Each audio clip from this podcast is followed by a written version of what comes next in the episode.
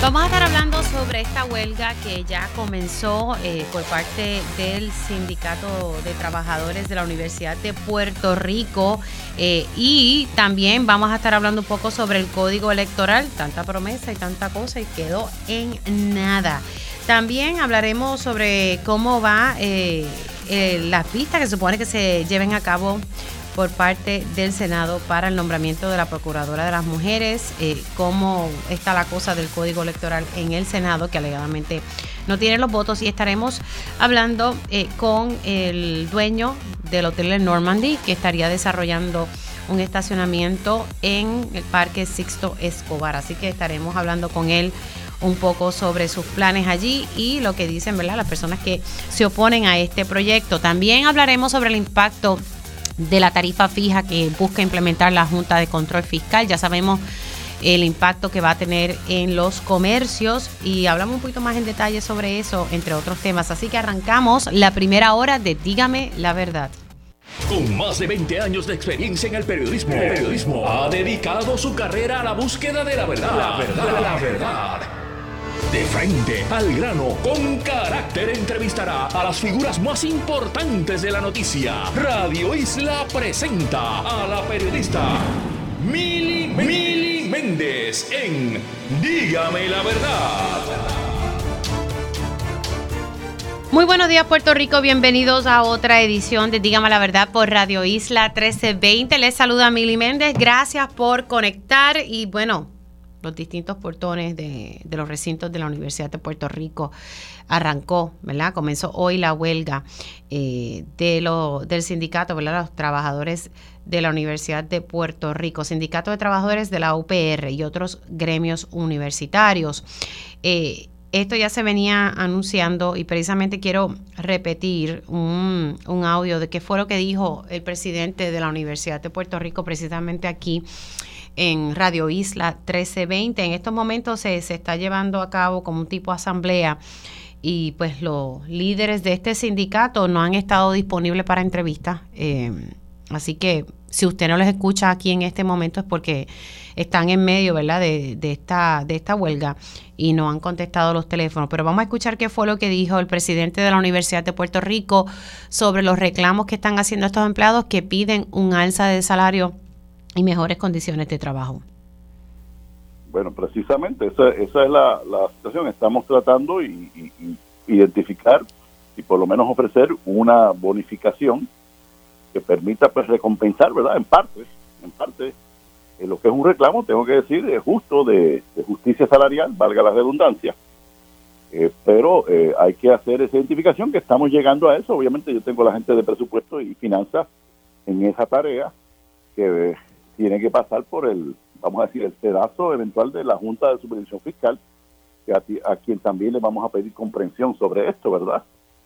Eh, pero en efecto, pues está eh, está la, Junta de Supervisión Fiscal que, todo movimiento, ¿verdad?, de nómina tiene que pasar por, por la aprobación de la Junta de Supervisión Fiscal, pero nosotros estamos en la mejor disposición y lo estamos haciendo identificar posibilidades este, fiscales para atender en parte el reclamo de justicia salarial que, que, tiene, tiene, es plausible y, es lógico por parte eh, no solamente del sindicato, también de, otros empleados no docentes.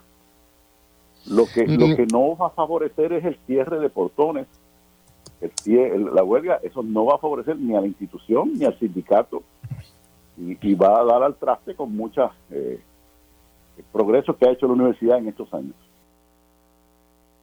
Ahí ustedes escucharon al presidente de la Universidad de Puerto Rico, eh, precisamente esto fue ayer en Pegados en la Mañana, indicando pues que se está buscando el dinero para este aumento en el salario y pues que el cierre de los portones no beneficia ni a la universidad ni al sindicato. Vamos a ver si, si ahora podemos conectar. Eh, Juan Pinto es representante eh, del recinto de ciencias médicas de este sindicato, él es representante del Sindicato de Trabajadores de la Universidad de Puerto Rico, recinto de ciencias médicas, quien está en línea telefónica. Pinto, muchas gracias por, por entrar unos minutitos. Sí, hello. Sí, estás al aire, Pinto. Gracias por estar con nosotros. ¿Cuál es el ambiente en estos momentos ahora mismo, verdad, dentro del sindicato y lo que está y lo que está pasando ahora? Bueno, en estos momentos, ¿verdad? El ambiente es de O sea, lo hemos llevado todo con calma, pero dentro de los reclamos que, que estamos pidiendo, ¿verdad? Que es el, eh, el aumento salarial a nuestros compañeros del sindicato, ¿verdad? Que están cobrando 7.25, donde el presidente desmintió y dijo que, que, eso no era correcto, que cobraba cobraban 7.26 y nos habíamos equivocado por, por un centavo.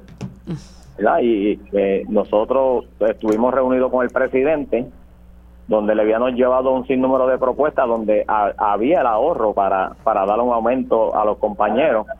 Dijo que, que la iba a evaluar, después nos pidió 24 horas, cual se las dimos, y lo que hizo fue esas 24 horas las utilizó para irse de media en todas las emisoras, estar diciendo que, que no, que, que los empleados no cobraban 7.25, eran 7.26.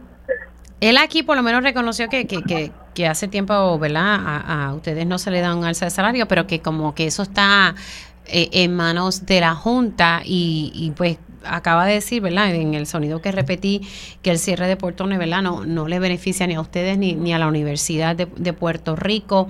Él les habló en esa reunión con ustedes de que su alza de salario dependía de la Junta de Control Fiscal. No, no, no. Nosotros le conseguimos dónde eran todos los ahorros. Okay. en la propuesta le llevamos dónde eran todo el ahorro. Donde, o sea, se lo llevamos todo por escrito. Ellos, el, el, director de finanzas lo evaluó y dijo que sí, que, que, que, era real el, el, ahorro. Pero no, no decidieron dárnoslo en ningún momento. Ellos dijeron que podrían darle como un tipo de bonificación. Eso no, en lo que se buscaba o se identificaba la partida para el aumento de salario. Pero que, es que el, presidente pues, él mismo se contradice donde él donde él decía que sí, que, que, era real la evaluación que nosotros le llevamos. Entonces después se va de inmediato diciendo que no, que tenía que esperar 14 meses para darle un aumento, para tratar de darle un aumento a, los compañeros del sindicato. O sea, los 14 meses yo creo que eso es muy difícil para cualquier persona que cobra 7.25 la hora. O sea, que él pidió que esperaran 14 meses. 14 meses. Ok. Y usted, ok. Así que hasta ahora eh, esto es una huelga indefinida. Indefinida. Okay. Hasta que nuevamente el presidente decida sentarse con nosotros a, negociar. Ok. ¿Y, el, ¿Y cuánto ustedes están pidiendo de, de alza de salario? 125. O sea, eso, la propuesta estaba ya. Okay. y, estaban los ahorros, ¿dónde se era que se iba a sacar el dinero? O sea, ustedes están pidiendo 125 adicional al mes.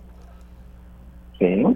Okay. ¿Algún otro? Algo, algo, justo, donde lo que subiría era como a 8 dólares y pico la, la, la hora, que todavía se queda por debajo. Sí, sí, que... Del mínimo federal. Eso le iba a decir, que, que lo que están buscando es llegar por lo menos al mínimo federal. Exacto. Okay. Bueno, hasta ahora esto sigue, los portones, eh, ustedes siguen en huelga en todos los recintos. Eh, algo que vaya a pasar hoy eh, o esperando a ver si el presidente se reúne nuevamente con ustedes. Eso, eso es así. De lo que el presidente decida que se quiera sentar con nosotros, pues nosotros evaluaremos la propuesta que él traiga y, con el presidente del sindicato tomaremos cualquier acción. Pero por ahora seguimos en la huelga. Bueno, Pinto, gracias por haber entrado unos minutitos. Gracias a ustedes. Cómo no, Juan Pinto, él es el representante del recinto de ciencias médicas del sindicato eh, puertorriqueño y que está llevando a cabo, ¿verdad? Esta, el sindicato de trabajadores, mejor dicho.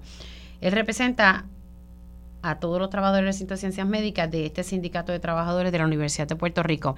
El presidente les pidió esperar 14 meses, ellos dicen que no pueden esperar eso y que sí le entregaron una propuesta donde hubo ahorros, lo cual, según me explica Pinto, el director de finanzas de la universidad, lo, lo aceptó de que en efecto hubo esos ahorros. Ellos lo que están pidiendo es, por lo menos, que, lleguen casi al, salario mínimo federal. Vamos a ver qué pasa ahí. Mientras tanto, continúa la huelga por parte de el sindicato de trabajadores. Bueno, ahora voy a pasar a otro tema. He dialogado esto bastante con, con el representante José Coni Varela, pero hay que darle seguimiento a, este tema. Y le doy los buenos días al vicepresidente de la Cámara. ¿Cómo está? Buenos días, buenos días, Mili, buenos días al pueblo de Puerto Rico. Bueno, yo, creo que yo no sé cuántas veces yo he hablado con usted sobre este tema del, del, código electoral, entonces aquí estoy leyendo en el vocero en suspenso enmiendas al código electoral, parece que no hay los votos según lo que ha comunicado José Luis Dalmau al periódico de que por ahora, eh, por lo menos hasta ese momento, ¿verdad? No, no, no tiene los votos. ¿Qué, ¿Qué está pasando? ¿Qué sabe usted? Bueno, yo te puedo decir que eh, la Cámara y nuestra comisión ha trabajado arduamente, arduamente para tener un nuevo código electoral que sea justo, que sea transparente y que subsane los errores que se cometieron en las primarias y en las elecciones del 2020. Y, el código aprobado en la Cámara lo contiene. Todo eh, las enmiendas necesarias. El Senado, yo se lo aprobé en noviembre 1 del 2022. El Senado lo tiene desde entonces, están evaluando, están haciendo vistas yo hablé ayer casualmente con el presidente de la Comisión de Gobierno que tiene jurisdicción sobre este proyecto. Le envié el trabajo realizado por nuestra comisión, una tabla, una tabla comparativa de lo que le incluimos nosotros en este proyecto sustitutivo al sustitutivo del Senado. También nos hemos reunido con el asesor principal del presidente del Senado, el licenciado Galarza para buscar de qué manera podemos eh, llegar a un consenso sobre eh, eh, ambos proyectos. Y yo estoy en la mejor disposición de sentarme ahora, mañana, cuando sea para lograr un consenso, pero no puede ser un, un proyecto que solamente atienda y sea beneficioso para dos partidos políticos. Tiene que ser un proyecto que beneficie al pueblo de Puerto Rico primero y luego a los partidos políticos, a los cinco partidos. Porque si tú te acuerdas, una conferencia de prensa que llevó a cabo el Partido Independentista con el movimiento, el compañero Manuel Natal y Juan Dalmau, lo único, lo único que ellos eh, protestaron fue que no le incluí las eh, candidaturas coaligadas. Es decir, que lo demás estaba bien, porque solo en esa conferencia de prensa solamente lo que me levantaron es que yo no lo había aprobado las candidaturas coaligadas, porque al Partido Independentista le cogí nueve nueve propuestas. Con Manuel Natal me senté en la oficina, con dignidad me senté en la oficina. Una participación amplia de todos los partidos políticos. Ese eh, es el récord de, de, de la Comisión de los electoral de la Cámara de Representantes. Me dice que se ha reunido con el asesor principal del presidente del Senado eh, el señor Galanza, el, fruto de esas reuniones? Bueno, pues eso fue la semana pasada. Le dejé, como te dije, una tabla comparativa de las enmiendas que se le hizo al proyecto sustitutivo. Pero no le dijo nada más en concreto, además de No, eh, la, está eh, bajo consideración de los compañeros del Senado. Anoche le envié también al compañero Jamón Juiz esa tabla comparativa. O sea, para que ellos vean el trabajo que realizamos, cuáles cuáles son las enmiendas que nosotros le añadimos al proyecto sustitutivo para que ellos vean, ¿no? Para que sea más fácil para la lectura y para la identificación de estas enmiendas. Estoy en espera del Senado de Pero ¿cuál es la mayor preocupación? Porque aquí lo que está diciendo el presidente del Senado es que no tiene los votos. ¿Algún senador que le haya dicho a usted, mire, esto es lo que me molesta? No tiene los votos no tiene los votos de la delegación del PNP. Acuérdate que este proyecto en el Senado se aprobó con los votos del Partido Popular y el Partido Nuevo Progresista únicamente, únicamente. Ahí fue que levantaron reparo el Partido Independentista, movimiento, el Partido Movimiento, Partido de Unidad, y yo los atendí a todos ellos. Lo, lo, me reuní con todos ellos, le cogí propuestas, iniciativas eh, a todos ellos. Y ahí está mi trabajo realizado. Entonces yo no puedo hacer un proyecto para el Partido Popular y el Partido, Partido No Progresista. Eso es lo que te quiero decir, Mili. Aquí son cinco partidos políticos y yo tengo que darle participación en toda la estructura electoral a los Bueno, yo estoy de acuerdo con usted, pero entonces al parecer los dos principales partidos no, quieren, porque no les conviene. Yo milito en el Partido yo milito en el Partido Popular pero yo no puedo hacer un, proyecto para dos partidos políticos. Eso es, no va, no cae mi cel, no puedo hacerlo. Eso es una falta de respeto al país, a la democracia. Y yo no voy a, a, llegar a ese extremo de que solamente me siento con otro partido, nos pongamos de acuerdo y aprobamos esto, porque somos mayoría. No, yo escuché a todos y, lo, y, y, y, y emplazo a los compañeros de Armado una tal dignidad, a todos ellos, para que digan lo, que sucedió en el estudio de ese proyecto en mi comisión. Bueno, eh, ahí está el récord.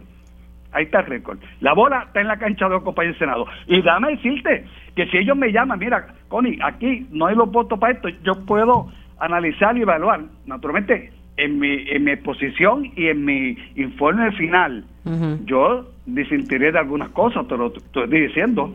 Pero quiero que se adelante, quiero que se apruebe algo. Lo más importante es la representación. Ese voto adelantado tenemos que corregirlo. Eso fue un desastre, un desastre. Ahí se fueron varios, varios votos y varias candidaturas. Y eso hay que corregirlo. Y yo estoy dispuesto a sentarme para corregir eso. Aquí también Dalmao lo que dijo como que estaban un poquito tarde ya, ¿verdad? Porque las elecciones son en el año que viene. Yo, yo creo que no, no es tarde. Si hay compromiso, si hay deseo de, de trabajar y si hay y si ponemos los intereses del país sobre los partidos políticos, y ese es el llamado que yo hago. Vamos a sentarnos, no pensemos en los partidos, pensemos en Puerto Rico. Y ahí yo yo doy la primera la primera eh, palabra en cuanto a eso. Así que sí hay tiempo para aprobar este código Seguro que, sí, lo podemos aprobarlo en las próximas dos o tres semanas. Y hay tiempo para corregir. Si el PNP lo aprobó en junio del 2020 para que para que entre en vigor en agosto del 2020, con ese desastre que hubo en primaria y ese desastre que hubo en las elecciones. Tenemos, si hay voluntad, podemos hacerlo, pero hay que trabajar. Vamos a poner Ahora, claro, pero aquí Dalmo está diciendo que, que hay cosas que no, hay, hay algunas enmiendas propuestas por partidos minoritarios que no se pueden incluir en la pieza porque requieren enmendar la constitución y se refiere a la segunda vuelta electoral. Eso es falso. Falso, falso. E, eso de segunda vuelta no lo incluye el código electoral que yo le envié. Eso es falso. Yo, yo, yo soy abogado y yo sé que eso tiene que ser una enmienda y estoy, y estoy trabajando eso en otro proyecto. Estoy trabajando eso, pero eso es falso. Ahí no se incluye nada de que haya que eh, enmendar la constitución. Eso es falso. Eso es falso. Y los retos que, que, busquen el pueblo de Puerto Rico, ustedes, la prensa, busquen el proyecto mío. Pues el mismo presidente no, no, no, no, conoce. Ay, señor, hay que respirar profundo. Bueno, yo, yo, yo busqué, busquen mi proyecto sustitutivo y lo vean. ¿Y dónde está algún cambio a la constitución en ese proyecto? Eso es falso. Eso es falso. Pues nada, vamos a seguir pendientes a este tema eh, porque el país ¿verdad? necesita transparencia y que no se repita. eso es así, eh, eso es así. El desmadre, porque eso fue un desmadre en las primarias y, también en las elecciones. Eso es así, gracias a ti porque siempre he estado al tanto de este, de este asunto, de este tema que es importante para la democracia del país. Mil, te lo agradezco. gracias, representante, se me cuida mucho. José Coni Varela. Siempre igualmente. El vicepresidente de la Cámara de Representantes. A la verdad que estos legisladores no se sientan a dialogar. Bueno, seguimos ahí. Eh, apúntenlo. El código electoral se va a quedar en el aire. Esas enmiendas no van. Bueno, vamos a estar dialogando con el portavoz de la mayoría en el Senado, el senador eh, Javier Aponte Dalmao. Buenos días, senador. ¿Cómo está? Buen día, Miriam, y todo tu radio escucha. Bueno, lo voy a acordar donde lo dejé con, con el vicepresidente de la Cámara. ¿Cuál es, qué realmente está pasando con el código electoral, eh, senador? Bueno, eso es buena pregunta hacerle a, al compañero Connie Varela, que fue quien básicamente detuvo el proceso Pero es que él, atender. Él dice que usted dice que él lo detuvo. Pues si él está, él está diciendo, él está diciendo aquí que la bola está en la cancha del Senado. No es así. Eso no es así. El Senado, el Senado aprobó unas enmiendas al Código Electoral. El compañero Connie Varela quiso ver no atender el proyecto del Senado, quiso ver independientemente el de él, con sus enmiendas y las cosas, y envió otro proyecto al Senado. Esos dos proyectos hay que eh, conciliarlos, pues eso toma un tiempo. Pero no se puede aquí eh, querer aprobar dos proyectos de ley que en algunas cosas podrán llegar a armonizar de manera eh, sencilla, pero hay otras que, que no, y eso tomará tiempo. Bueno, pero eh, ¿a cuál usted se refiere? Porque están los proyectos de la Cámara el 4, el 144, entonces está el proyecto del Senado 909. hay dos proyectos. Yo he estado en reuniones con el presidente de la Cámara dentro de las prioridades de proyectos que tenemos para atender está el código electoral. Eh, pues cuando podamos lograr armonizar entre los dos equipos de trabajo un proyecto que sea aprobable por el gobernador, pues lo bajaremos a votación. Que sea aprobable. Esto, esto, se dilató de manera innecesaria. Pero, pero ¿quién lo dilató? Bueno, pues lo dilató Connie, porque es que era innecesario totalmente ver un proyecto de ley adicional que obviamente él le quiso darle participación allí a, a todo el mundo. Bueno, como tiene que ser, senador. E, esto es un país que, que, tiene... Que ser, pero, es que, pero es que ya se había trabajado en un proyecto. Su señal no está muy buena. Y todo lo que se quisiera enmendar, se enmendaba de un solo proyecto. Tenemos dos proyectos para quererlos enmendar. Tratar de armonizar. No va a tomar tiempo. Fíjate, pero casi cuatro años. Bueno, pues casi cuatro años lo que pasa es que queremos cargar las banderas de que yo fui el que aprobé, yo fui el que hice, y esas son las consecuencias de cosas como esas. Realmente no es que, que, que ustedes no quieren cambiar el código. Quién se le ocurre que nosotros no queremos cambiar el código? No sé, le pregunto yo porque es que no sé. Bueno, senador, aquí la cosa no se está moviendo con esto del código electoral y el PPD sí prometió que iba a hacer cambio. Pues yo te estoy explicando por qué no se ha movido. O sea que todo es culpa de Connie Varela. Técnicamente sí. Si estamos donde estamos es porque Connie quiso hacer otra cosa. Si hubiésemos trabajado en un solo proyecto, hubiese sido más fácil y ya tendríamos algo aprobado hacía tiempo. O sea que ah, lo que molesta aquí es que hay dos proyectos en vez de uno. Aquí hay gente que está trabajando de más para tratar de armonizar un proyecto que sea firmable por el gobernador. Si es por el gobernador, no, no creo que él quiera cambiar el código electoral.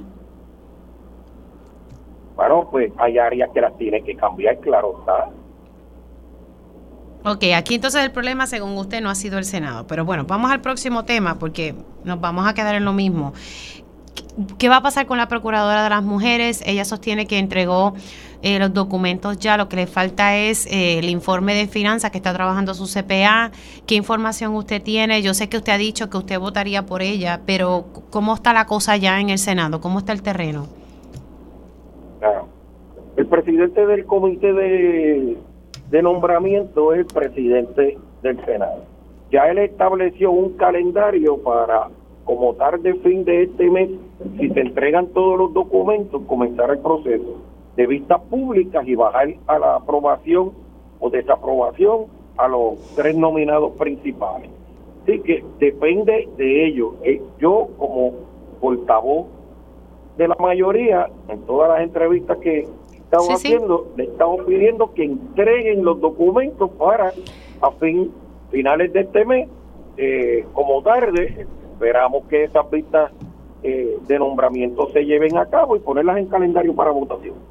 Ok, senador, así que lo que, pero lo que quiero saber es, como yo sé que ustedes tocan como que la temperatura, ¿la cosa sigue más o menos igual de que, de que no cuenta con los votos o, está cambiando a medida que ella se está reuniendo con los senadores y senadoras? Bueno, ese, esa determinación de que ella se va reuniendo con los senadores es un asunto sumamente particular.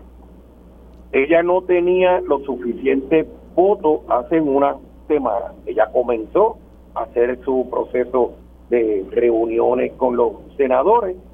La consecuencia de esto al final, pues yo no la yo no la tengo ahora mismo porque no hemos tenido un cálculo de la delegación, pero aquí al final del día me parece que la diferencia era el asunto de este de los de los informes financieros. Okay. Que que hacer presentarlo y si hay algún cuestionamiento económico, pues se, se, evaluará. Pero yo no veo ninguna razón extraordinaria por qué no aprobar ese nombramiento, porque su conocimiento y su expertise económico eh, profesional lo tiene. Senador, gracias por siempre estar disponible y, y pues nada, vamos a verificar, ¿verdad? yo no sabía que, que Connie Varela tenía tanto poder para frenar un, una, un código electoral.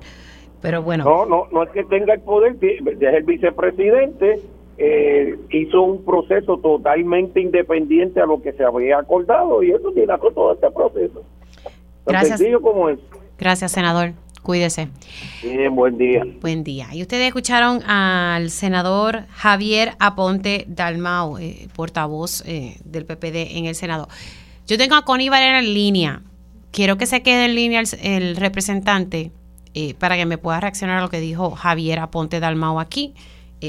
Porque entonces, según lo que dice Dalmau, la bola no está en el Senado. O sea que técnicamente esto se ha atrasado, se dilató por culpa de Connie Varela, el representante. Bueno, hacemos pausa, venimos con eso y también vamos a hablar sobre el desarrollo del hotel El Normandy y el Parque Sixto Escobar allá en Puerta de Tierra. Y ya estamos de regreso aquí en Dígame la Verdad por Radio Isla 1320. Ya mismito vamos a estar hablando con el empresario Eddie Shai. Eh, él es el dueño del hotel El Normandy. Pero no puedo, no puedo dejar de preguntarle al representante José Coni Varela, vicepresidente de la Cámara. Usted es el culpable de todo lo que está pasando con el Código Electoral. Representante. Bueno, si soy culpable de defender a todos los partidos políticos, sí soy soy soy culpable. Si, si defender la democracia puertorriqueña y que todos tengan representación en la Comisión Estatal de, de elecciones de todos los partidos políticos, soy, soy el culpable. Pero yo quiero decirle, Nili, que el proyecto que ellos me enviaron, lo recibimos el 25 de junio, último día de aprobación final de los proyectos del 2021. 25 de junio. De junio, el último día que tenía la Cámara 2021. me lo enviaron. Y, que, y querían ellos querían ellos que yo lo aprobara. Es una falta de respeto. ¿Cuál es ese? ¿El 909? El 909, Mili, me lo enviaron a las 12 del mediodía y, a las 12 de la noche terminaba la sesión. ¿Tú crees que yo eh, eh, eh, me atrevería a bajar un proyecto que mis compañeros legisladores de todos los partidos políticos no lo habían visto, ni yo tampoco lo había estudiado? Claro. Pero a mí no me dieron participación. Lo que dice, no me dieron participación en las conversaciones y esos acuerdos que llegaron allá al Senado. A mí no me dieron participación alguna. Alguna. ¿Ok? Esos fueron acuerdos de ellos. ¿Pero con quiénes se reunieron entonces? Ellos que ellos que eh, ellos partían de revisa, ah, no, se lo enviamos a el último día y lo van a aprobar. No, aquí no, aquí hay que estudiar esto, aquí ve el impacto que va a tener ese proyecto. Y yo no me presté a eso. Y yo no me presté a eso. Porque es una falta de respeto a, a, mis compañeros de la delegación de todos los partidos políticos. Ok, pero, pero de, del 25 de junio del 2021 al día de hoy ha pasado bastante tiempo. No, pues, perdón, 20, 2022. Ah, 20, junio 2022. Perdón, sí, corrijo. el proyecto del Senado 909 llegó el 25 de junio del 2022 o sea, el año pasado. y Correcto. Entonces, ¿qué está y Yo lo detuve, y yo lo detuve porque yo, no, yo, no, yo no me encontraba en posición de eh, bajarlo a consideración. Yo no lo había, no lo había estudiado, no había analizado. Ok, pero en esos meses, ok, póngale de julio a diciembre, vamos, estamos en febrero, se analizó ese proyecto. Sí, sí, ese proyecto se analizó con el que yo había aprobado o sea, con que yo había recomendado que estaba en asunto interno y otras propuestas que me trajeron los partidos políticos. Y lo aprobé en noviembre del 2022. En noviembre. Noviembre 2022. Ese sustitutivo que él habla es el sustitutivo a, esos proyectos que, que le hicimos en nuestra comisión, que recogí todas las propuestas de ellos que yo entiendo que es justo y balanceado y transparente. Pero, representante, usted aprobó en noviembre 22 el proyecto de Senado 909. Un, uno sustitutivo. Un sustitutivo. Sustitutivo. Sustitutivo. Ok. Ok. Y ese recogía las preocupaciones de ambos cuerpos. Porque le hice, le hice múltiples enmiendas y lo aprobé en la Cámara de Representantes. Ok. Y lo enviamos a, al Senado a principios de noviembre tuvieron 15, 16 días para poder analizarlo. ¿Ok? Y nos dijeron que no, que lo iban a atender ahora, en esta sesión. Y, están en esa, Ok. Están en esa. Pero entonces usted que él mandó fue el sustitutivo 9 del 909 y ese es el que está Correcto. allá. Ese es el que está allá. Ese recoge lo que usted tenía en el de la Cámara número 4 y 144. Cierto, cierto. Sí, sí, cierto. Sí. Pero entonces, ¿cuál es el problema aquí? Porque lo que me, lo que me está diciendo Javier Aponte Dalmau es que hay dos proyectos y que hay que armonizarlos, dando a entender, o cuando le dije del, del Ah, proyecto de la Cámara ah, 4 porque- y el 144, que hay que armonizarlo. Pues es- es- es- él parte de la premisa de que el 909 es un proyecto y que el sustitutivo, sustitutivo mío es otro proyecto. Pero yo le incluí. Pero como él va a partir de eso, si él es el, él es el que, el que, el que baja las cosas, ¿verdad? Porque él está, Sí, él es- sí. pues entonces, ¿cómo no va a saber la diferencia?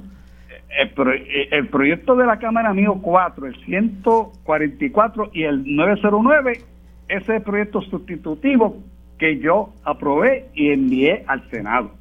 ¿Ves? Pero él- ellos dicen que no tienen los votos allá. Bueno, Bueno, él dice trabajarlo, que tienen que-.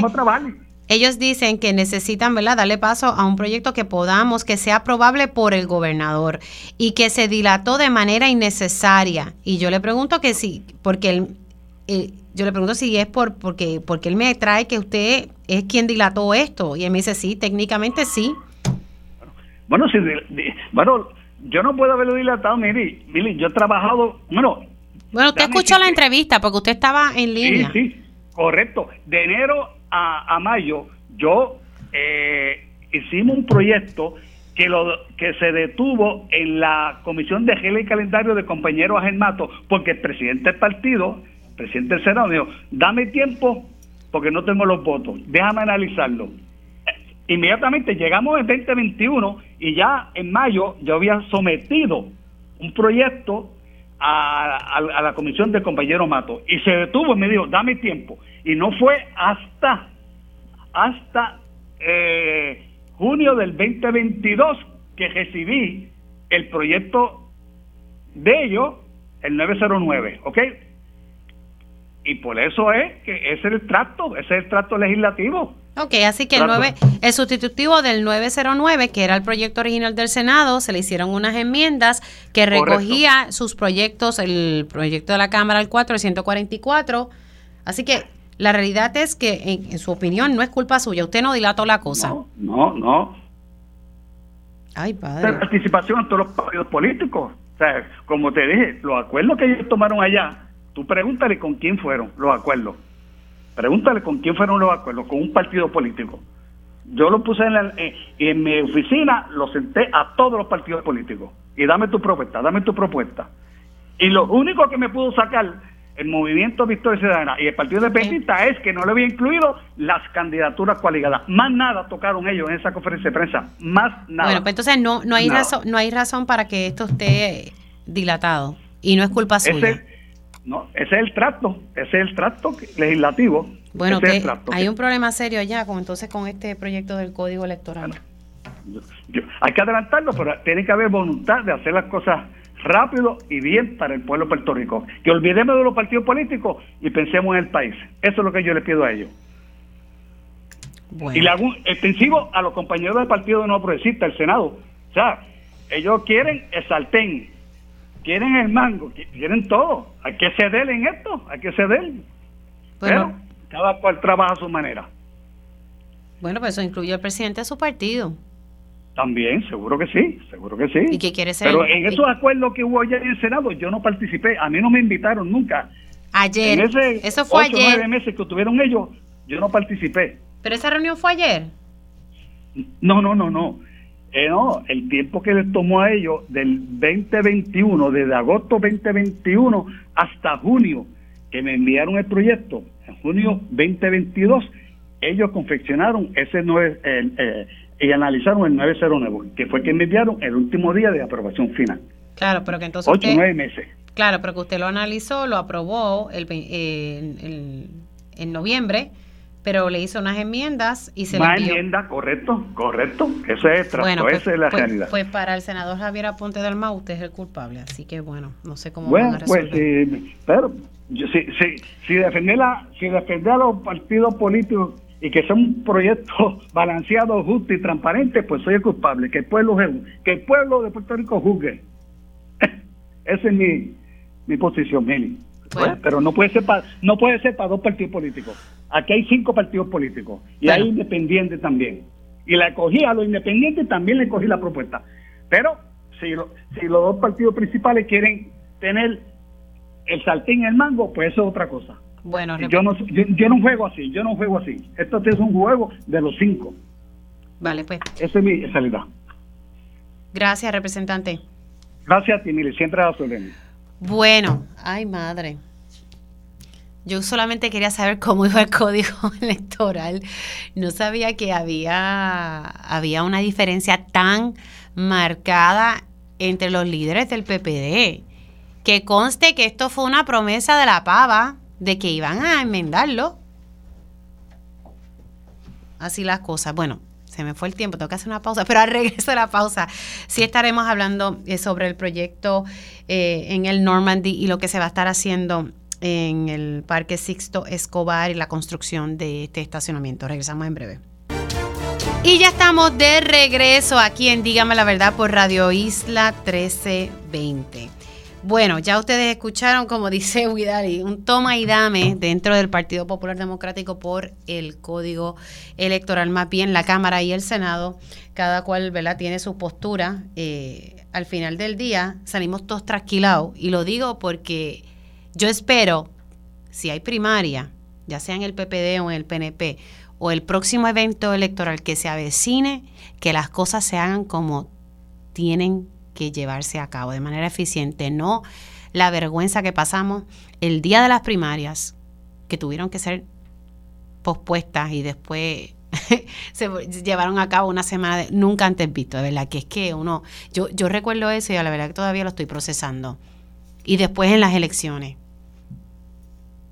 Es- Entonces a veces estamos con el, con el de, de quién está adelante en las encuestas. Por favor. Bueno, vamos a hablar el Normandy, una estructura eh, que a todos nos ha fascinado y lo que es, ¿verdad? Hemos visto las altas y las bajas de esta estructura. Eh, esta estructura fue adquirida por Eddie y Shai y han surgido muchas controversias. eh, y es que al lado de esta estructura está nuestro parque Sixto Escobar. eh, y pues hay mucha preocupación por parte de las comunidades eh, sobre pues cómo se va a estar desarrollando eh, este parque que pues ya fue alquilado a, la empresa Ishai por unos 30 años por parte del municipio de San Juan, quien está custodiando, ¿verdad? Ese patrimonio del país. Pero hay una construcción de un estacionamiento. Recuerdo que desde el año pasado eh, surgieron eh, mucha, surgió mucha preocupación, mejor dicho, por la construcción de este estacionamiento. Y algo, ¿verdad? Y, y siempre digo el nombre, he, he dialogado mucho con, con el planificador Pedro Cardona Roy la preocupación mayor es que no se debe construir un estacionamiento en esa zona porque según lo que nos explica él, yo no soy planificadora, pero a base de las experiencias, de las entrevistas que le he realizado, es que allí se, se es una zona inundable. Y esa es una de varias preocupaciones que tiene Pedro Cardona Roy. Como el lunes yo estuve aquí, arranqué el programa hablando con líderes comunitarios, precisamente con, con el planificador eh, y con amigos del mar que me pidieron espacio para clarificar algo, pues eh, dialogué precisamente en Telemundo con el señor Ishai, pero entonces para beneficio de los radioescuchas que, que, que escucharon ese panel, pues le estoy dando la oportunidad de poder eh, hablar aquí y explicarle al país qué es lo que él pretende hacer, eh, especialmente en el Parque Sixto Escobar, que es lo más que, que ha generado aquí la controversia. Eh, gracias por estar aquí, señor Ishai. ¿Todo bien? Todo bien, mucho gusto. Pégate el micrófono, Ishai. Oh, Ahora lo ok. hacia ti. Ahí. Ok. there- Perfecto, mucho gusto estar aquí. Gracias por la invitación. Inglés, mi primer idioma, pero estoy tratando de hablar en español. Bueno, si en un momento dado no puede hablar español, pues entonces lo, hacemos en inglés. Ok, una de las principales preocupaciones, ¿verdad? Que, que hay es que donde ¿verdad? su empresa eh, va a construir el estacionamiento que esté debajo de la pista, según lo que ha dicho el planificador Pedro Cardona Roy, que esa zona es inundable. Eh, ¿Y cómo ustedes van a trabajar con eso? ¿Cómo van a subsanar con eso? Eh, ¿Verdad? Porque la naturaleza ya usted sabe cómo es y, el cambio climático. Quiero comenzar ah, con este. um, nuestro equipo tiene los mujeres arquitectos y consultores y vamos, or we have been uh, doing todos con evaluación que necesitamos hacer para ah, el proceso.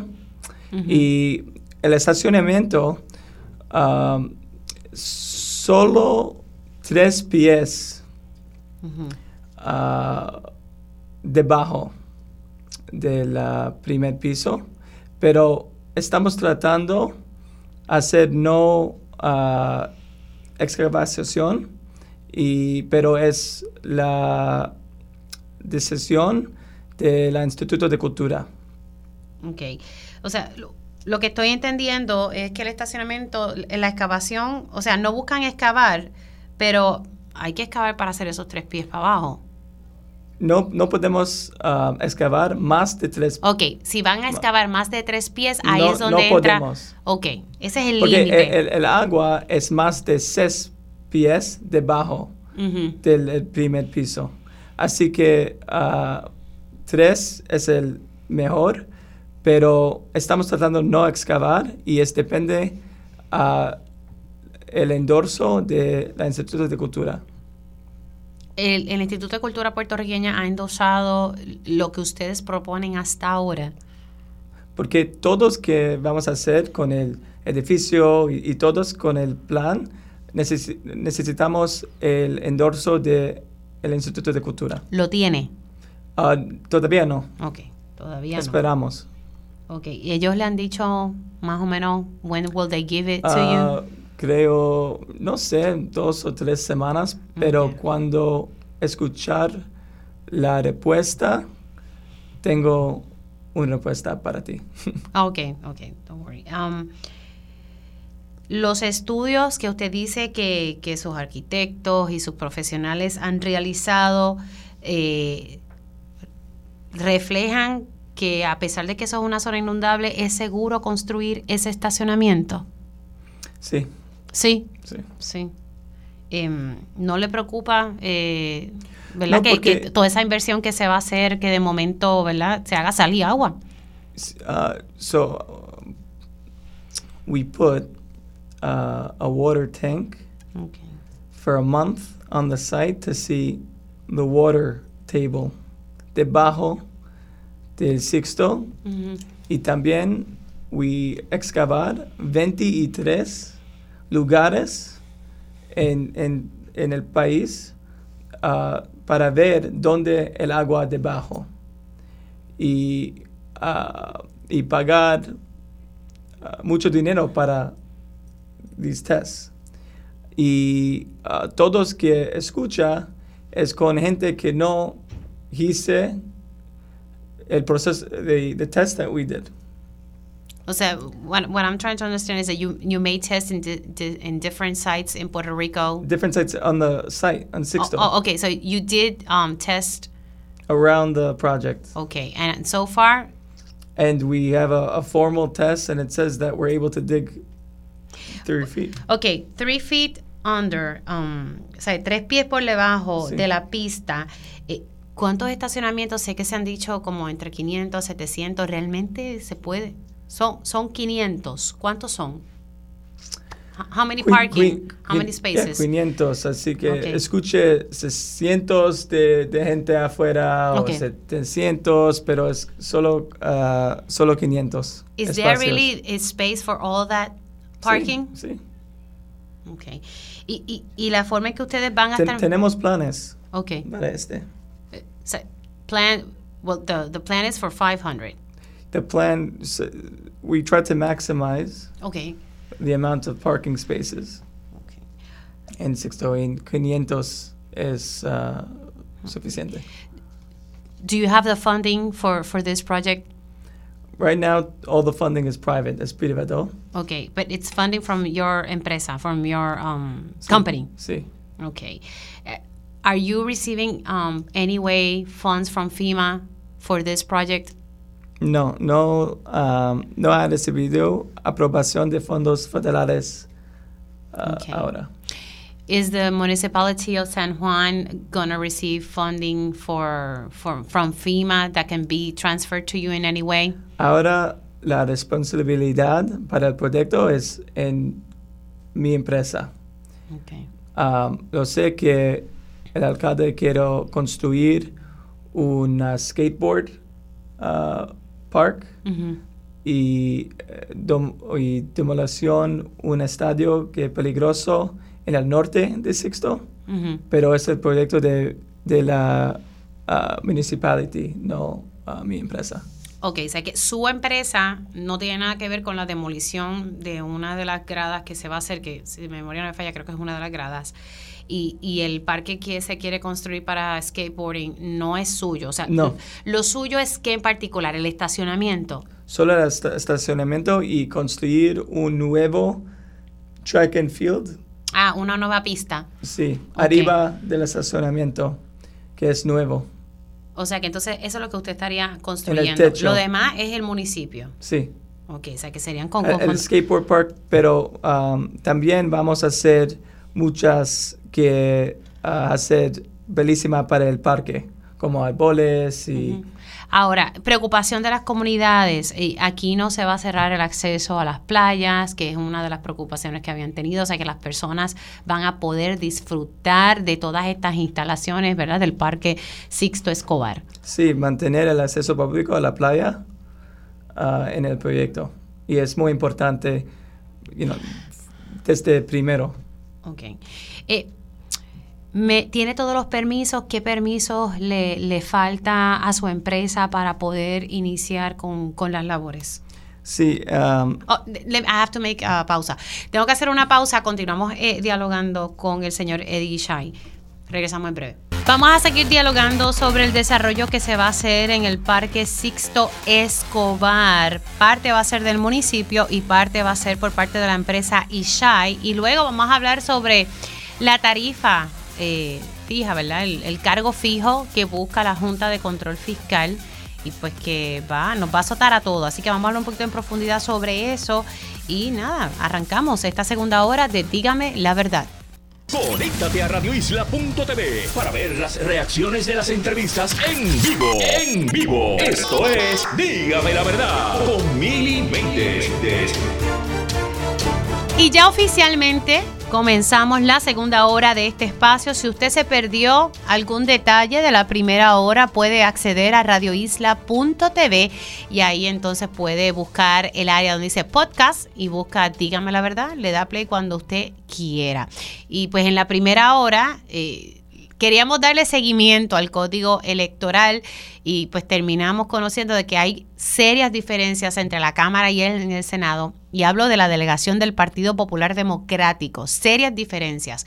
Estuve hablando con el representante Connie Varela, quien ha estado trabajando y haciendo vistas públicas sobre este código electoral. Y en el Senado, y la realidad es que he tocado mucho este tema, y en el Senado como que la cosa siempre se frena. Pero entonces el Senado dice que no, que la culpa es del vicepresidente de la Cámara de Representantes, que es Connie Varela. Y Connie Varela dice, no, no, no, no, no, no es eh, mi culpa, yo aprobé un proyecto que fue el de ellos, le hice enmiendas, pro- aprobé un sustitutivo desde noviembre y bien, gracias, no ha pasado más nada. Según Javier Aponte Dalmau, pues la cosa se ha dilatado por culpa de Connie Varela. Así que mientras ellos siguen con sus diferencias, la cosa es que no se aprueba y no se enmendó el código electoral como había prometido el Partido Popular Democrático. Esa fue una promesa, sí, lo prometieron, aunque algunos dicen, no, nosotros no prometimos eso, sí, sí lo prometieron. Y la realidad es que mientras tanto, eso se ha quedado ahí en el aire. Y ya vi que Dalmau estaba diciendo que tal vez no, no dé tiempo. Así que ya ustedes saben por dónde van los tiros. Bueno, sigo dialogando con Eddie Ishai. Si usted acaba de conectar, él es el dueño, la persona que compró eh, el Hotel Normandy El estacionamiento de esa estructura siempre ha sido un, un, reto a través de los años. Al lado está el Parque Sixto Escobar y este parque ha sido alquilado por 30 años a la empresa de Ishai para poder construir un estacionamiento debajo de la pista eh, y estábamos hablando un poco sobre eso. Me estaba diciendo el señor Ishai que van a estar construyendo la pista, eh, perdón, el estacionamiento, la pista, pero también me, me, están agregando que el pabellón va a ser un proyecto que ellos van a estar realizando. Lo demás de, eh, ¿verdad? La, la pista esta de patinaje lo va a hacer el municipio de San Juan, entre otras cosas que va a estar realizando el, el municipio de San Juan. Él está tratando de hablar español, eh, yo creo que es mejor que retome el, el inglés. So let's, you feel free to speak Estaba tratando, English. pero necesito mejorar y es motivación para el próxima entrevista. Well, so uh, um, just I left a question uh, before going to the break. If you have all the permits uh, to start your construction, the parking. So we're we're in the environmental assessment phase, and right now the only thing that we're waiting for is for the La Zona Maritimo Terrestre to come back from um, the uh, Depart- Department of Natural Resources. Once we have that, we're ready to submit and uh, and move on, assuming we get all the approvals to the uh, consulta de ubitación. So what what you really are waiting for is for this permit of Departamento de Recursos Naturales Ambientales de Zona Marítimo Terrestre. Correct, and we feel very confident in what we've submitted and the fact that we're following the regulations and the process, but we need Okay. to get their approval before proceeding with the permitting process. The, the community insists that they're going to lose uh, access. Um, in the past segment, you told me that the people are going to have access to the beach. Um, but the people don't believe that you're really going to give them access and that this is going to bring contamination if you construct the parking it's going to bring contamination um, to the to the area to the beaches Yeah, I mean, creo que hay, hay gente con agendas que se oponen al proyecto y dicen mentiras para conseguir apoyo. Cosas como que recibir fondos que podrían haber sido utilizados para arreglar las casas de las víctimas del Hurricane María o, o que pague el alcalde y mis amigos que apoyaron el proyecto. Realmente, si yo escuchara mentiras como estas, probablemente me uniría a ellas. Así que, you know, vamos a hacer todos con las reglamentos y es muy importante, muy importante para mantener el acceso público a la playa. So you maintain you're gonna main, you're gonna maintain that Por access. supuesto. The parking um, right now, I think the parking is about what five dollars. Um, if when you construct your parking, how much are you gonna be um, charging the public uh, to to have access? Honestly, the parking prices are the last thing I'm thinking about Okay. Right now. Enfoca, But you're gonna be charging. enfoca a los permisos, Okay. enfoca a, a to- to- todo hacer cosas buenas para el proyecto, escucha a la comunidad. um, Have you met with Estoy the aquí with para la verdad. Sí, muchas grupas, miembros de la comunidad. Así que no solicito un endorso para nada. Solo um, en- reunirme con miembros de los grupos y escucha. Y cuando escucha, habla con mi equipo. Okay. Y la mensaje primera que escucha es acceso a la playa. Así que vamos a mejorar el acceso a la playa. Es, la, es el plan para pero nosotros. una cosa es mejorar y una cosa es que tengan el acceso. O sea, el No, acceso lo- pero pero voy a mejorar el acceso.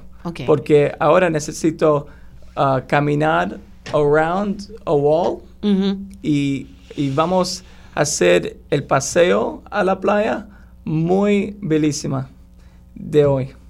Ok. Así que le faltan los permisos del Departamento de Recursos Naturales, algo adicional que le falte o solamente es eso. Sí. Ok. Pero después necesita, necesitamos hacer una habitación. No, ah, termina después de, de la día. After that, we have to do a consulta de habitación.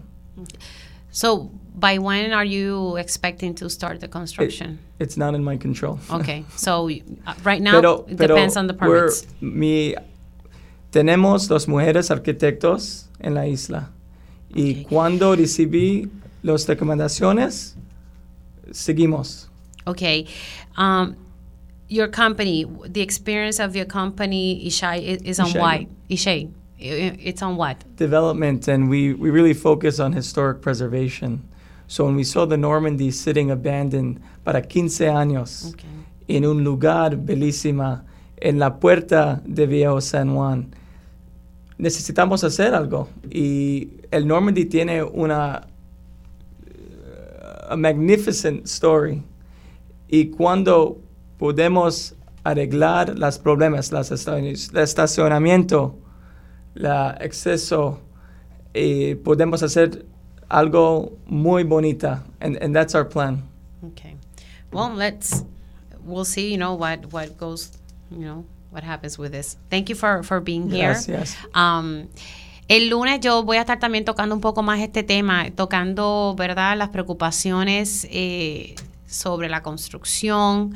Eh, voy a tener a alguien que va a estar representando a la empresa de Isha y también a, a Pedro Cardona Roy para hablar ¿verdad? De, de esas preocupaciones ambientales, que es ¿verdad? lo que a nosotros no, ¿verdad? nos preocupa bastante. Thank you for being here and for, for trying to speak in Y lo Spanish. prometo que la entrevista próxima, mi español tendrá más ah, efectivo. Bueno, gracias por, por estar aquí con nosotros y llegar hasta acá. Gracias. Cómo no, se me cuida mucho. Bueno, señores, siendo las 11 y 6, voy con mi panelista fijo, Rolando Emanueli. Ahora llega en Dígame la Verdad el analista y licenciado experto en promesa, Rolando Emanueli, al día con la Junta. Y vamos a hablar, vamos a hablar sobre lo mucho que duele este cargo fijo, si en efecto eh, se autoriza por el negociado de energía y la jueza Taylor Swain le da luz verde. Vamos a hablar un poquito a profundidad sobre esto con el licenciado Rolando Emanueli. ¿Cómo está, licenciado? Muy bien, Mili. Espero que también tú te encuentres bien. Muchacho, yo estoy como, siento que es viernes ya, este cuerpo está... Ay, padre. Ay, señor. Bueno, vamos a hablar de, de, de par de cositas, eh, entre ellos, ¿verdad? Eh, un poco sobre e- este cargo de la Junta. Estábamos viendo eh, lo que, ¿verdad? Lo que están diciendo los comerciantes, por ejemplo, el Centro Unido de Detallistas, también se ha expresado MIDA, y no es para menos porque cuando uno saca los cálculos de los dos cargos, o sea, el cargo que es fijo y el cargo que es volumétrico, pues sí va a tener un impacto. Y si aquí estamos buscando desarrollo económico, que es lo que siempre ¿verdad? Se, está apostando, pues no sé si este es el camino correcto, especialmente cuando ahora se ya se negoció con, con la farmacéutica eh, lo del 4% que el Tesoro Federal lo eliminó, que representaba un 20% de nuestro presupuesto del país. El secretario de Hacienda pues logró unos acuerdos y yo no sé si, si esos acuerdos alcanzados pues de momento se hagan salir agua con, con, con este cargo o estos cargos que la verdad que si, si se aprueban van a dar un duro golpe eh, a la isla. Licenciado. Mira, Mili, es que hay que analizar esto con mucha frialdad eh, para entender las alternativas que nos quedan. El proceso de quiebra que tiene promesa es súper poderoso y puede hacer que la Junta borre la deuda que los bonistas. Todo ese discurso, no, pero hay que pagar la deuda, no, es que eh, tenemos una obligación, esto de que la autoridad de energía eléctrica es pública y como es pública nosotros los consumidores tenemos que pagar por su deuda, todo eso es falso, Emily. La, la ley de quiebra, y promesa es una ley de quiebra, está para rehabilitar el deudor, para que el deudor tenga un nuevo comienzo. Entonces la- tenemos a la Junta de Control Fiscal en un pleito diciendo que los bonistas solamente tienen derecho a 16 millones de dólares. Y eso los abogados de la Junta lo dicen bajo los criterios éticos de que tú no le puedes decir mentiras al tribunal. Y el caso se argumentó y está sometido. Eso no se ha resuelto, es verdad, es, es todavía una incertidumbre, pero los argumentos que ellos presentaron son sólidos. Sin embargo, Mili, diciendo eso por un lado, por un lado de la boca, por el otro lado de la boca, someten un plan de ajuste de la deuda donde le prometen a los bonistas 5.4 billones de dólares. Entonces, para colmo, en vez de hacer el ajuste presupuestario en la autoridad para que la, eso salga de los ingresos que tiene actualmente la autoridad, dice, no, vamos a hacer este aumento. Ya sabíamos cuando se aprobó el RSA anterior, que iba a subir 4.6 centavos por kilovatio hora, ya sabíamos que eso era insostenible. Y de hecho el gobernador Pierluisi, el abogado de la Junta, anuló ese acuerdo porque sabía que el acuerdo no se podía pagar, que eso iba a destruir la economía de Puerto Rico, que iba a hacer que la autoridad volviera a caer en un impago y que ponía en riesgo que se cayera la economía y que se perjudicara el plan de ajuste del gobierno central. Entonces ahora vienen con, con este cargo sin medir las consecuencias, no solamente en los consumidores, ¿verdad? En, los clientes residenciales que no van a estar exentos, sino en el resto del país, en el sector comercial e industrial. Ya por fin esos sectores se están empezando a dar cuenta, ¿verdad? Me, me, me tenía realmente preocupado el silencio. Yo sé que leerse todo esto toma tiempo, y, ya empezaron a darse cuenta de la debacle que esto va a ocasionar en la economía y eh, con todas las consecuencias que eso tiene. Mira, número uno, la gente va a querer irse más rápidamente a la energía renovable. Va a decir, mira, si yo tengo que pagar tanto en energía, mejor me Bueno, los que tengan los que tengan el poder adquisitivo, porque los que no tienen ese poder adquisitivo. Y si lo tuvieses y vives en un condominio o en unos walk-ups o diferentes estructuras ¿verdad? urbanas, pues tú no puedes poner paneles solares, punto. No puedes ni hacerlo. Entonces, los que se vayan aceleradamente no van a consumir tanto y bajan entonces el consumo de la autoridad y los que nos tenemos que quedar, el cargo se va a tener que aumentar. Entonces quiero decir esto que es bien importante. La Junta va a eliminar una disposición de la ley de los municipios para que luego le pueda imponer el cargo híbrido a los municipios también. O sea que ahora mismo si tú ves la tablita y no aparece nada sobre... No, aparece en cero, pero yo pensé que era el cero por lo del CELI.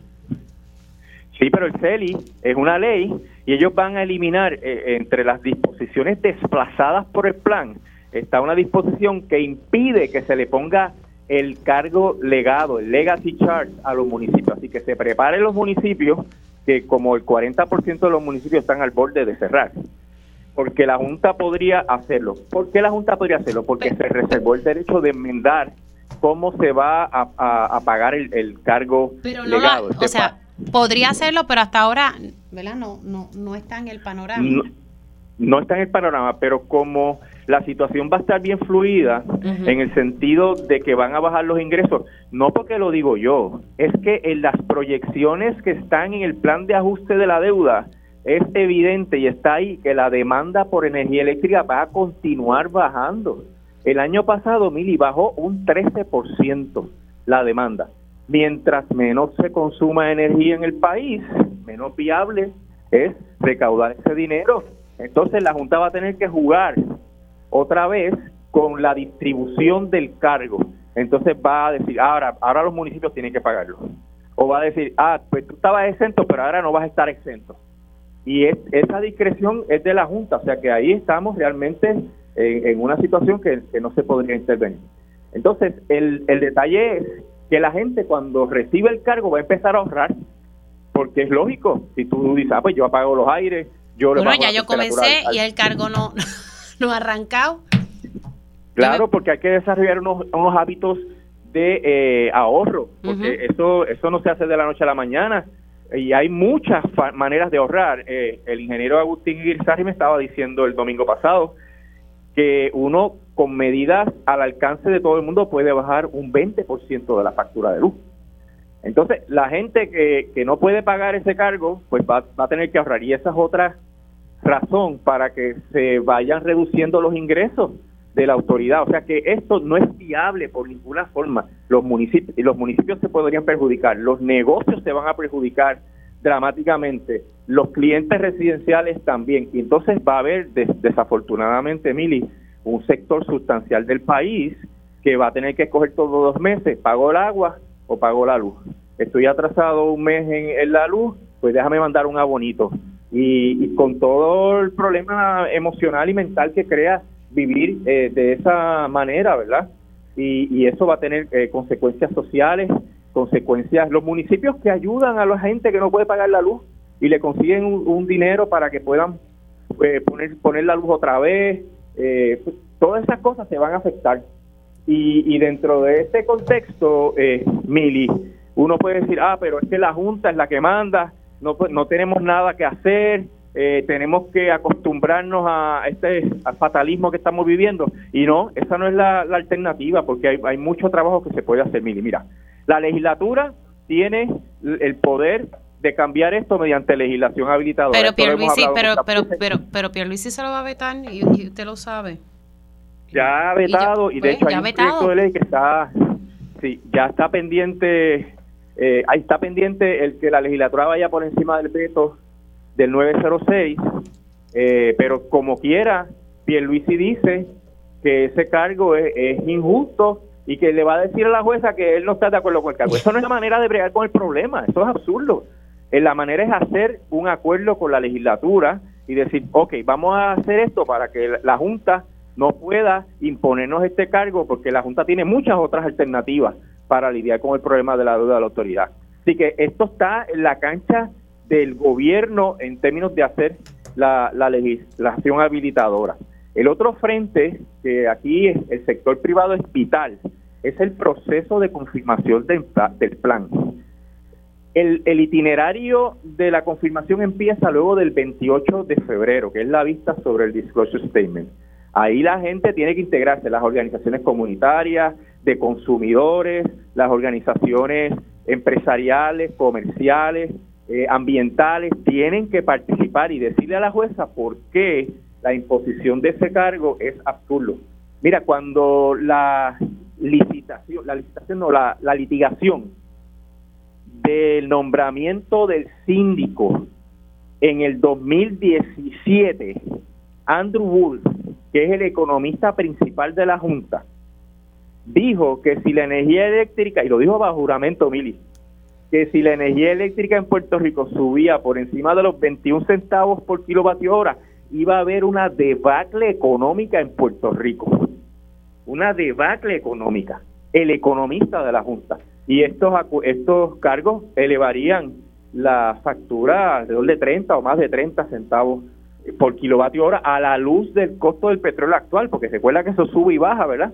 Este, y, eso, eh, Mili, es una contradicción dramática. ¿Cómo un día tú dices que esto no aguanta más de 21 centavos y al otro día tú dices, no, pues va a estar a 30? O sea, ¿cómo tú puedes justificar eso ante el pueblo de Puerto Rico y ante la jueza? Y la participación de las organizaciones de industriales, de, de comercios, etcétera, le pueden decir a la jueza cómo específicamente ellos se van a perjudicar y cómo el país va a colapsar con ese, con ese aumento. Y, y la otra parte que queda, Mili, de lucha es que la gente se oponga a esto y que eh, haga todas las acciones concertadas posibles para evitar que la Junta nos imponga este cargo que nos va a condenar, a condenar por 35 años a no poder prácticamente vivir cómodamente en Puerto Rico. Yo veo a la gente indignada, pero yo no sé si esa indignación es lo suficiente para que la gente se vuelque en la calle.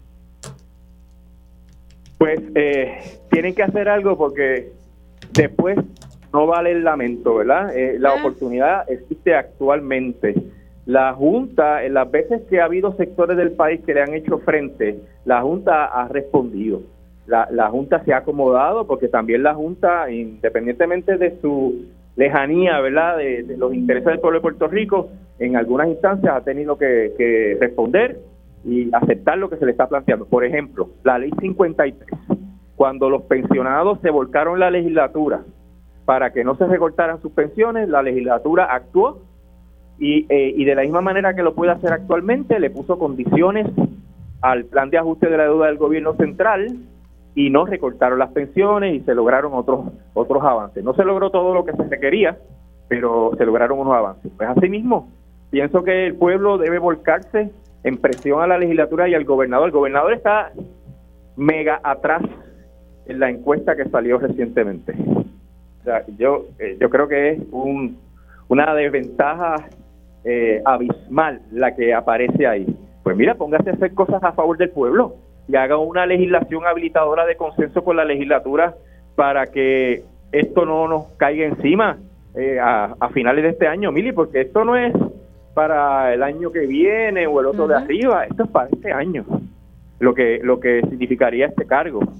Pues si usted quiere hacer algo a favor del pueblo, pues póngase a hablar y resuelve el problema porque está en sus manos, está en manos del gobernador Pierluisi y de la legislatura hacer una ley que impida esta barbaridad. Y, y yo creo que el pueblo puede hacer esa presión, y porque no hay que ir allí a protestar y a coger gases lacrimógenos. Uno puede llamar, uno puede escribir cartas, hacer campañas, utilizar las redes eh, sociales y, hay muchas maneras de que el gobernador escuche este reclamo.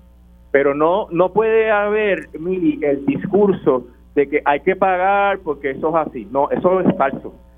El discurso de que eso lo tiene la Junta, la Junta también responde y oye, porque cuando le conviene pone el oído en tierra. Y el asunto de que la jueza, eso está en las manos de la jueza, eso también es falso, Mili, porque aquí todo el mundo siempre reparte las culpas. Ah, eso está en manos de la jueza. No, la jueza confirma lo que la Junta le presente. Y la Junta presenta lo que la legislatura diga. Si la legislatura dice X, la Junta tiene que presentar X. Por tanto, los que pueden parar esto directamente son los líderes políticos del país. Bueno, lo que pasa es que los líderes están enfocados en las elecciones del año que viene. Bueno, pero es que van a perder las elecciones como quieran. Ay, muchachos. Porque si este cargo viene, ¿quién va a votar a favor de esta gente cuando se supone que ellos hayan respondido y hayan hecho algo por el país? O sea, la sumisión se sorprendería. a esto es un desastre político. No, yo lo sé porque aquí hemos vivido muchas cosas, mil, pero pero el mundo está cambiando y Puerto Rico está cambiando y el elector está cambiando también. Y eso eh, eso no se va a olvidar. Porque el resultado de esa encuesta, Mili, yo estoy bien claro que tiene mucha conexión con todos los eventos relacionados a la Autoridad de Energía Eléctrica y Luma. Definitivamente. Y los mismos electores del PNP están diciendo, este candidato no sirve, no es viable. Y asimismo, en una elección general, el elector podría eh, ser más, eh, discernir mejor quiénes son los candidatos que le pueden ayudar. Así que yo creo que esta clase política que salió maltrecha completa, no le queda otra que actuar a favor del pueblo de Puerto Rico y defendernos de este cargo, porque aquí no se trata de proteger a uno o proteger a otro. Esto es la viabilidad del país, Mili, porque si la autoridad fracasa en su reorganización y el costo es, es insostenible, el plan de ajuste que lo alabaron con bombos y platillos, también puede fracasar porque si la economía no crece, no se puede cumplir con ese plan. El plan del gobierno central requiere recaudar 3.350 millones de dólares para poder pagar a esos acreedores. Bueno, entonces luego el otro peso que viene es para salud, seguridad, educación, sí, lo que etcétera. Hemos, lo que hemos hablado aquí. Licenciado, se me ha acabado el tiempo. Gracias. ¿Cómo no, Mili? Un abrazo. El licenciado Rolando Emanuel y, la verdad es que sí, hay que moverse, porque de verdad que si, si no respetan ese, esos dos aumentos, la verdad que va a ser bien fuerte y muy duro. Hacemos una pausa y regresamos en breve. Y ya estamos de regreso aquí en Dígame la Verdad por Radio Isla 1320. Les saluda Mili Méndez. Gracias por conectar y vamos ahora hablar un poco, ¿verdad?, sobre la situación de las comunidades y los fondos federales. Y ya tengo en línea telefónica a la licenciada Ariana Godro eh, de Ayuda Legal Puerto Rico. Buenos días, ¿cómo estás? Muy bien, saludos Mili, gracias siempre por el espacio y gracias a la audiencia. Bueno, dentro de la encuesta del nuevo día hay una parte que sí entiendo, ¿verdad? Que, que tal vez recoge un poco el sentir de la gente sobre unos temas que entiendo yo que son importantes y es como la gente ve o percibe el uso de los fondos federales, los fondos que se supone que sea para la reconstrucción, la recuperación eh, y también preocupación eh, sobre el acceso a vivienda que es algo que hemos hablado aquí constantemente, eh, que aquí cada vez es más difícil. Es irónico porque vemos muchas viviendas que están abandonadas, pero entonces vemos que no hay mucha vivienda disponible para, para ser ocupadas al momento. Licenciada. Sí, mira, Mili, para nosotras, eh, y te, te voy a confesar, fue una sorpresa que la manera en que se inaugurara la encuesta del nuevo día fuera precisamente con preguntas de recuperación y preguntas que tienen que ver con vivienda, en gran medida porque esos son los temas que Ayuda Legal Puerto Rico ha estado adelantando estos últimos cinco años y que reconocemos son asuntos que preocupan a las familias en Puerto Rico, pero que el gobierno eh, no les ha hecho, eh, por así decirlo, justicia. Eh, cuando hablamos de los fondos de recuperación, según la encuesta, el 64% de la gente encuestada dice que esos fondos de recuperación no se están usando de manera correcta y el 43% también, la mayoría en otra, en otra de las preguntas, dice que no ve el progreso eh, de la recuperación.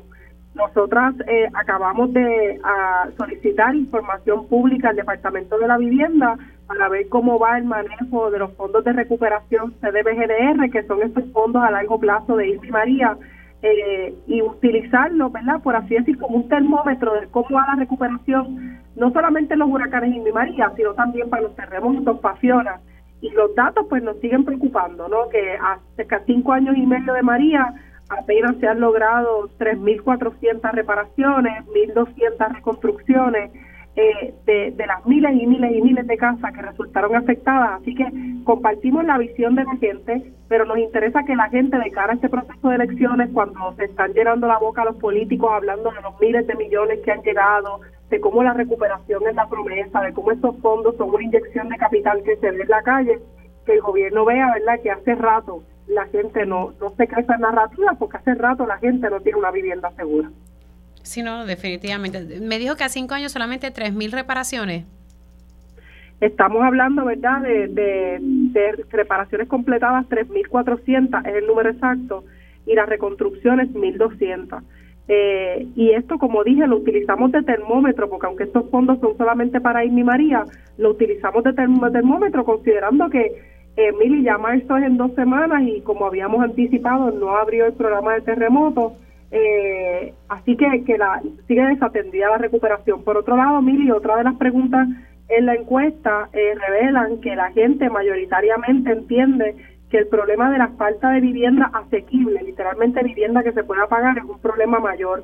Eh, y nosotras en Ayudar a Puerto Rico entendemos que este es un gran momento para que los políticos que estén escuchando, que estén trabajando esas plataformas programáticas, acojan el tema de la vivienda accesible como una prioridad, porque literalmente es la preocupación mayor que tiene la gente, ¿no? Desde los Airbnb, desde que no se puede pagar la hipoteca, desde que las asistencias de renta no funcionaron, hasta casos como el de esa familia de Canóvanas que está siendo atacada por sus vecinos y que no se les permite la vivienda digna. Eh, literalmente el techo va a ser este asunto o debe ser un asunto dominante ¿no? de, cara al proceso electoral. ¿Cómo precisamente los distintos partidos pudiesen atender e, esta situación? Porque lo que estamos viendo es que ¿verdad? No, hemos visto ningún movimiento hacia la dirección correcta. Lo que estamos observando es que eh, ahora mismo se está tratando de hacer una regulación a, los alquileres a corto plazo y, pues hay sectores que se oponen, otros que lo favorecen, eh, pero es que aquí la verdad es que los precios están o sea, ¿cómo pudiésemos controlar eso? Mira, tenemos ahora mismo, el, eh, y, mal contado, ¿verdad? más de siete proyectos de ley ahora mismo eh, en ambas cámaras que tienen que ver con regular eh, topes de renta, que tienen que ver con regular los Airbnb. Y eso es un progreso impresionante. También sí tengo que decir que hay legisladores de, ambos, de los partidos mayoritarios, obviamente también del Movimiento Victoria Ciudadana y del Partido Independentista, que han sido históricamente solidarios con temas de vivienda. Legisladores, por ejemplo, Carmelo Ríos, históricamente ha sido muy solidario con los temas de los deudores hipotecarios, eh, eh, ¿verdad? entre otros. Yo creo que llegó el momento de trabajar políticas públicas. Creo que en estos momentos sí hay un buen ambiente para hacerle frente a los cabilderos de Airbnb. Eh, ya en estos últimos días y estas últimas semanas hemos visto a funcionarios públicos, a legisladores, desmintiendo a la corporación cuando dice pues que si se regula el Airbnb se van a afectar los viejitos que alquilan y hablando pues de temas como acaparamiento de vivienda, que estos son viejitos que están alquilando, que esto es gente que está especulando. Así que ciertamente hay un progreso. Yo creo que desde los partidos, ¿verdad? Sobre todo los partidos eh, emergentes, una de las eh, oportunidades más importantes va a ser escuchar eh, cómo atender el desplazamiento de las comunidades, porque sí lo que estamos viendo con la tardía llegada de estos fondos de recuperación, con los fondos de mitigación que no han abierto tampoco y que se podrían ayudar a mover comunidades completas en espacios de riesgo, eh, que ese desplazamiento se, se va a ir aumentando ¿no? en, en, en, los próximos años y eso va a ser un área de oportunidad para estos partidos. Sí, que hay mucho, la, la, verdad es que entonces los proyectos están ahí en la legislatura y están como pues ahí eh, navegando. Eso es así, lo que sepamos no tenemos endoso ni hay un proyecto de Fortaleza regulando este tema. Nosotros hacemos como siempre una invitación a Fortaleza a que sea más proactiva con los temas de vivienda. El que sabe, ¿verdad? Sabe que Fortaleza más bien ha vetado proyectos de vivienda que han llegado a la oficina de, de a, las manos de Pedro Pierluisi. Así que estamos esperando eh, ese cambio, ¿no? Eh, o de lo contrario, que entonces le toque a, a, a, los, a los que reten al gobernador eh, eh atender la pregunta de cómo el, tema de vivienda. Y esa es una pregunta también para los medios, Mili, que yo sé que es una pregunta que tú siempre haces, pero preguntarle a todos esos candidatos qué van a hacer con este asunto del derecho al techo eh, va a ser medular. Sí, porque la verdad que según pasa el tiempo se, se complica más el, escenario. En otros países lo que han hecho, yo no sé si eso sería algo viable aquí. Por ejemplo, yo sé que en Canadá y si no me recuerdo, creo que era en Singapur, si mi memoria no me falla, por lo menos eh, establecieron como una moratoria de uno a dos años eh, de que las viviendas no fueran compradas por extranjeros y que se dejara, ¿verdad? Por lo menos por ese periodo para que los locales tuvieran acceso a vivienda. Yo no sé si eso es algo aquí que se atreverían a hacer y lo digo por la cuestión de la ley 2022 y los empresarios que están viniendo aquí que lo que están haciendo es comprando viviendas cash sí, como uno de los requisitos, ¿verdad?, de, de, de, esta ley 60 de comprar inmuebles para demostrar que vivían aquí. Una de, la, de las cosas, ¿verdad, Mili, que, que también hemos estado mirando con, con mayor ahínco es eh, cómo podemos aplicar aquí legislación federal antidiscrimen, que por ejemplo en estos anuncios que ahora están eh, pidiendo, ¿verdad?, que solamente se hagan en inglés las transacciones o anuncios que siguen insistiendo en que las propiedades, estas propiedades de lujo son solamente para parejas y no familias con niños.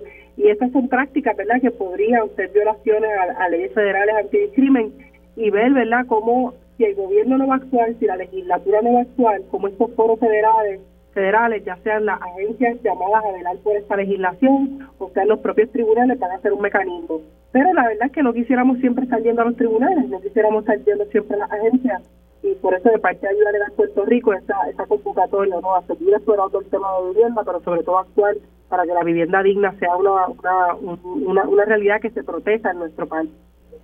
Bueno, vamos a entonces a, seguimos hablando del tema, licenciada, gracias. Gracias, Mili. Un abrazo a la licenciada Ariana Godró, directora ejecutiva de Ayuda Legal Puerto Rico. Hacemos una pausa y regresamos en breve.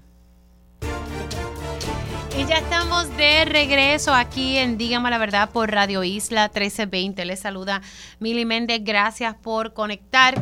Y aquí vamos a, repetir un poco, ¿verdad? Estas diferencias que hay dentro del Partido Popular Democrático dentro de la, ¿verdad? la Cámara y el Senado por el Código Electoral. La realidad es que se lleva prometiendo hace mucho tiempo que se va a, reformar, que se, va, se van a hacer enmiendas y cambios a este Código Electoral y pues ya como han visto los distintos eh, posibles aspirantes a distintos cargos, pues ya todo el mundo está aceitando la, la, maquinaria y eso siempre tiende a ocurrir, aunque no lo creamos, ¿verdad? Pero sí casi un año eh, previo a la elección, un poquito más. Y lo estamos viendo. Eh, Jennifer González, por su lado, ya diciendo que ¿verdad? Que, que está auscultando si, si va a aspirar o no. O sea, ella no ha descartado una aspiración eh, y realmente lo está considerando.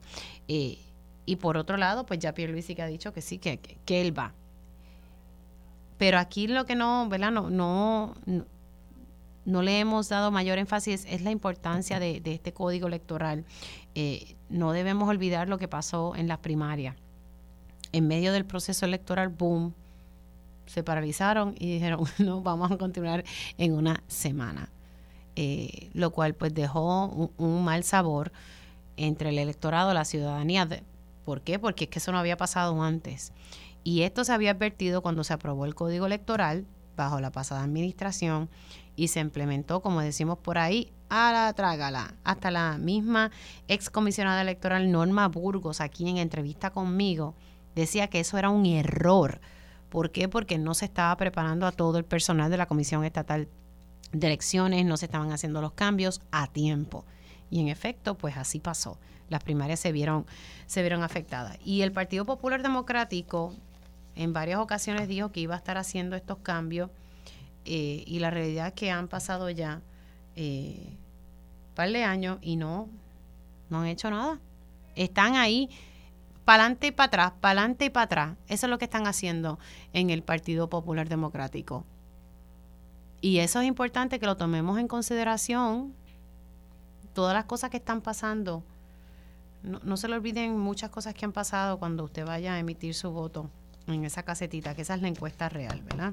Vamos a escuchar qué fue lo que me dijo, porque tuve un diálogo más temprano con, con el vicepresidente de la Cámara, José Coni Varela, pero luego de eso dialogué eh, eh, con el senador Javier Aponte Dalmau. La realidad es que la entrevista era para hablar un poco sobre el nombramiento de la procuradora, pero le pregunté un poco sobre el código electoral porque recién había terminado la entrevista con Connie Varela.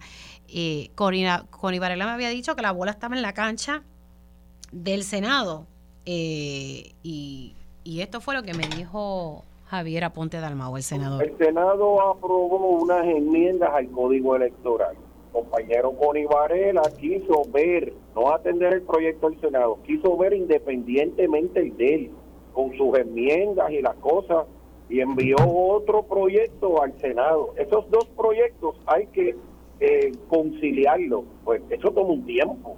No se puede aquí eh, querer aprobar dos proyectos de ley que en algunas cosas podrán llegar a armonizar de manera eh, sencilla, pero hay otras que, que no, y eso tomará tiempo. Bueno, pero eh, ¿a cuál usted se refiere? Porque están los proyectos de la Cámara el 4, el 144, entonces está el proyecto del Senado 909.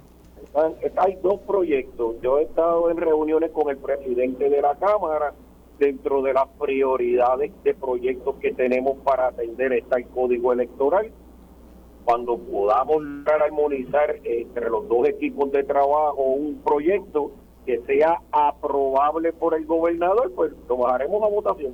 Que sea aprobable. Esto, esto, se dilató de manera innecesaria. Pero, pero ¿quién lo dilató? Bueno, pues lo dilató Connie, porque es que era innecesario totalmente ver un proyecto de ley adicional que obviamente él le quiso darle participación allí a, todo el mundo bueno, y, y, Connie Varela dice que sí, que le dio participación a todo el mundo y que sí, que él es culpable de esa parte, de querer buscar un proyecto eh, balanceado y justo. Y algo que, que me dijo Connie Varela es, yo milito en el PEP, en el Partido Popular, pero no puedo, pero no, lo que no puedo hacer es un código para dos partidos, haciendo referencia al PPD y al PNP. Pero entonces llame nuevamente al representante eh, José Conin Varela y esto fue lo que, lo que contestó. el proyecto del Senado 909 llegó el 25 de junio del 2022, o sea, el año pasado. y Correcto. Entonces, ¿qué está y Yo lo detuve, y yo lo detuve porque yo, no, yo, no, yo no me encontraba en posición de eh, bajarlo a consideración. Yo no lo había, no lo había estudiado, no había analizado. Ok, pero en esos meses, ok, póngale de julio a diciembre Vamos, estamos en febrero. ¿Se analizó ese proyecto? Sí, sí. Ese proyecto se analizó con el que yo había aprobado, o sea, con que eh, yo había recomendado que estaba en asunto interno y otras propuestas que me trajeron los partidos políticos. Y lo aprobé en noviembre del 2022. En noviembre. Noviembre 2022. Ese sustitutivo que él habla es el sustitutivo a, esos proyectos que, que le hicimos en nuestra comisión que recogí todas las propuestas de ellos, que yo entiendo que es justo y balanceado y transparente. Pero, representante, usted aprobó en noviembre 22 el proyecto de Senado 909. Un, uno sustitutivo. Le hice múltiples enmiendas y lo aprobé en la Cámara de Representantes. Okay. Y lo enviamos a, al Senado a principios de noviembre. Tuvieron 15, 16 días para poder analizarlo. Ok, y nos dijeron que no, que lo iban a atender ahora, en esta sesión y están en esa. Bueno, pues así las cosas.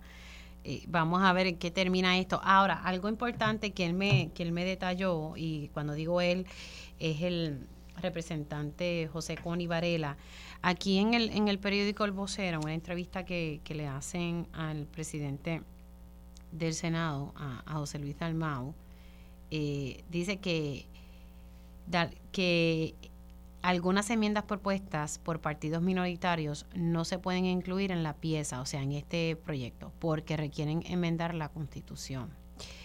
Dalmao se refirió a enmiendas como la segunda vuelta electoral, un mecanismo presente en algunos sistemas electorales dirigido a realizar una segunda elección cuando los candidatos no obtienen el 50%. Así que no tienen los votos para ser aprobadas, según dijo Dalmau al periódico, porque operacionalmente no se pueden ejecutar. Y lo que me estaba diciendo eh, el representante Connie es que es falso, que eso no está incluido dentro de, dentro de estos proyectos. Así que nada, vamos a ver qué, finalmente pasa con, con estos dos partidos políticos. Estuve también entrevistando a, al, que estaba proponiendo hacer arreglos en, en el hotel Air Normandy, el señor Eddie Ishai. Ishai. Él sostiene que que sí que se le van a dar acceso y, relacionado a la construcción del estacionamiento eh, que va a ser construido debajo de la pista del Parque Sixto Escobar. Él sostiene eh, que está esperando por el endoso ¿verdad? del Instituto de Cultura Puertorriqueña, que solamente puede eh, ¿verdad? excavar, aunque él dice que no buscan excavar, pero que no pueden pasar de los tres pies. Eso es lo, ese es el límite. Y que están esperando ese endoso del Instituto de Cultura puertorriqueño, que más o menos serían como dos a tres semanas, que han hecho los estudios, porque la preocupación mayor es que construir este estacionamiento eh, representa un peligro al ambiente porque eso es una zona inundable. Eso es algo que el, planificador Pedro Cardona Roy ha, dicho, esta es una zona inundable. Al mismo tiempo, Ishai eh, reconoció que le hace falta el permiso del Departamento de Recursos Naturales Ambiental de la zona marítimo terrestre y pues hay una serie de, ¿verdad? de, de cuestiones ambientales que hay que hacer, pero falta eso. Así que por el momento eso está ahí en veremos, eh, diría yo, porque no hay una fecha de construcción o, ¿verdad? para hacer estos arreglos hasta tanto eh, no se tengan todos los permisos.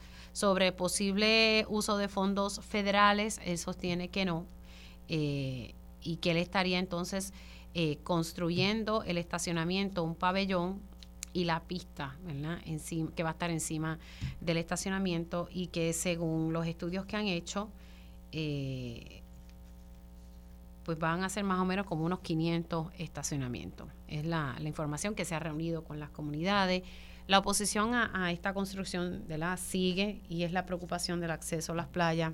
Eh, el señor Ishay pues dijo que sí, que, iban a tener acceso. Nada, el tiempo dirá, ¿verdad?, qué, qué ocurre con esto. Mientras tanto, sigue la oposición al mismo. Hacemos una pausa aquí en Dígame la Verdad y al regreso, tiempo igual.